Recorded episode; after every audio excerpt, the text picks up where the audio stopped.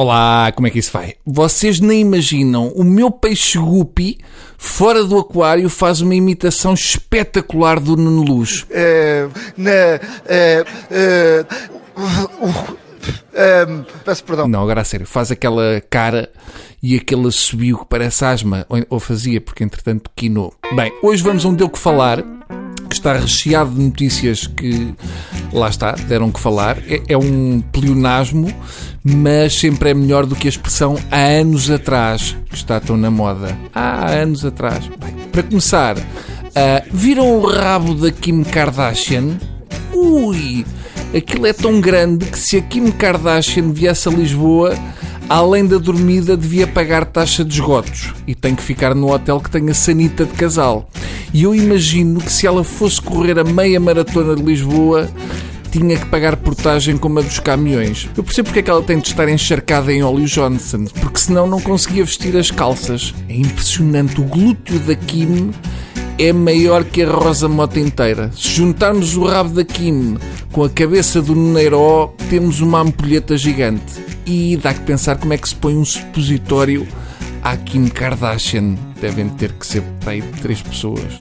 Duas para aparar as bochechas e uma para ir ao poço. Bem, se faltam as forças a um dos dois, o de meio é esmagado. Mas adiante, vamos seguir para mais mulherame.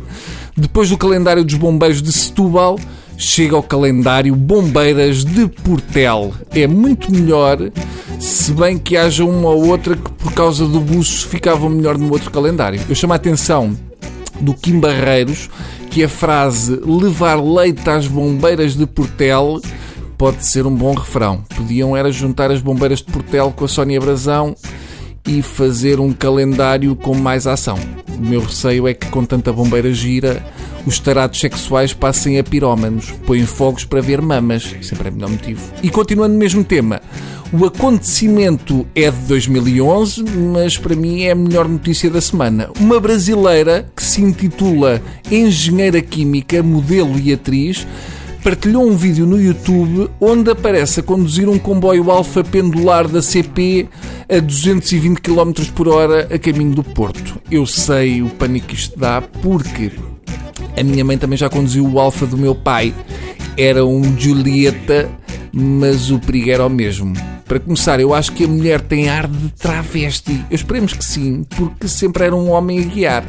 Se não é travesti pelo aspecto dela, eu aposto que o condutor quitava o comboio. É indevido para ter o Alfa com um ganda spoiler e uma aparelhagem do camandro. E já agora, eu percebo porque é que o Alfa para em Bragança que é para aquilo. Seja como for, segundo as notícias, a condutora do Alfa da CP foi atriz do Call Girl, ou seja, participou no Call Girl e agora guia comboios para a CP. Portanto, só se metem cenas que nos dão prejuízo. Mas a principal chatice desta história é que esta notícia do Alfa pode levar a uma taxa de dormida nos comboios. Tá bom? Por hoje é tudo.